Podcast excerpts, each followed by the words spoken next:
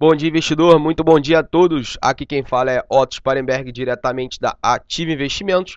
E vou realizar com vocês mais um call matinal trazendo as principais notícias do dia. Há uma semana da decisão do Copom, o presidente do Banco Central, Ilan Goldman, sinalizou ontem a intenção é cortar a Selic em 0,25%.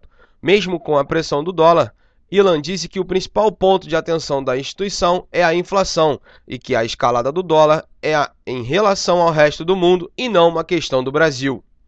Na política interna, o cenário eleitoral se rearranja diante do anúncio do ex-presidente do Supremo Tribunal Federal, Joaquim Barbosa, de que não irá entrar na corrida presidencial. Já no mercado externo, as bolsas europeias e os futuros de Nova York são impulsionados pela alta de 2% do petróleo nesta manhã.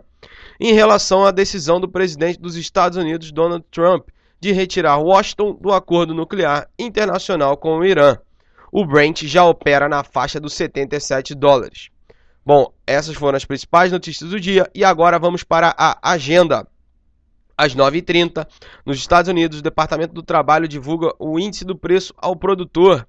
Às 11 horas nos Estados Unidos, será divulgado os estoques no atacado. Às 11h30, o Banco Central faz leilão de até 8.900 contratos de swap.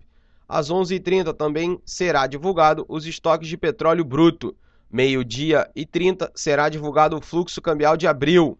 Às 14h15, o presidente do Fed de Atlanta, Rafael Bostic, discursa em evento em Jacksonville com sessão de perguntas e respostas.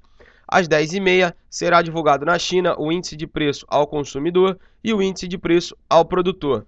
Bom, pessoal, é, esta é a agenda do dia. Convido a todos a acessar o nosso site www.ativeinvestimentos.com.br e também a nossa sala ao vivo com os nossos analistas Felipe Fradinho, Lucas Claro, trazendo as melhores oportunidades de day trade e swing trade do mercado. Você não pode perder.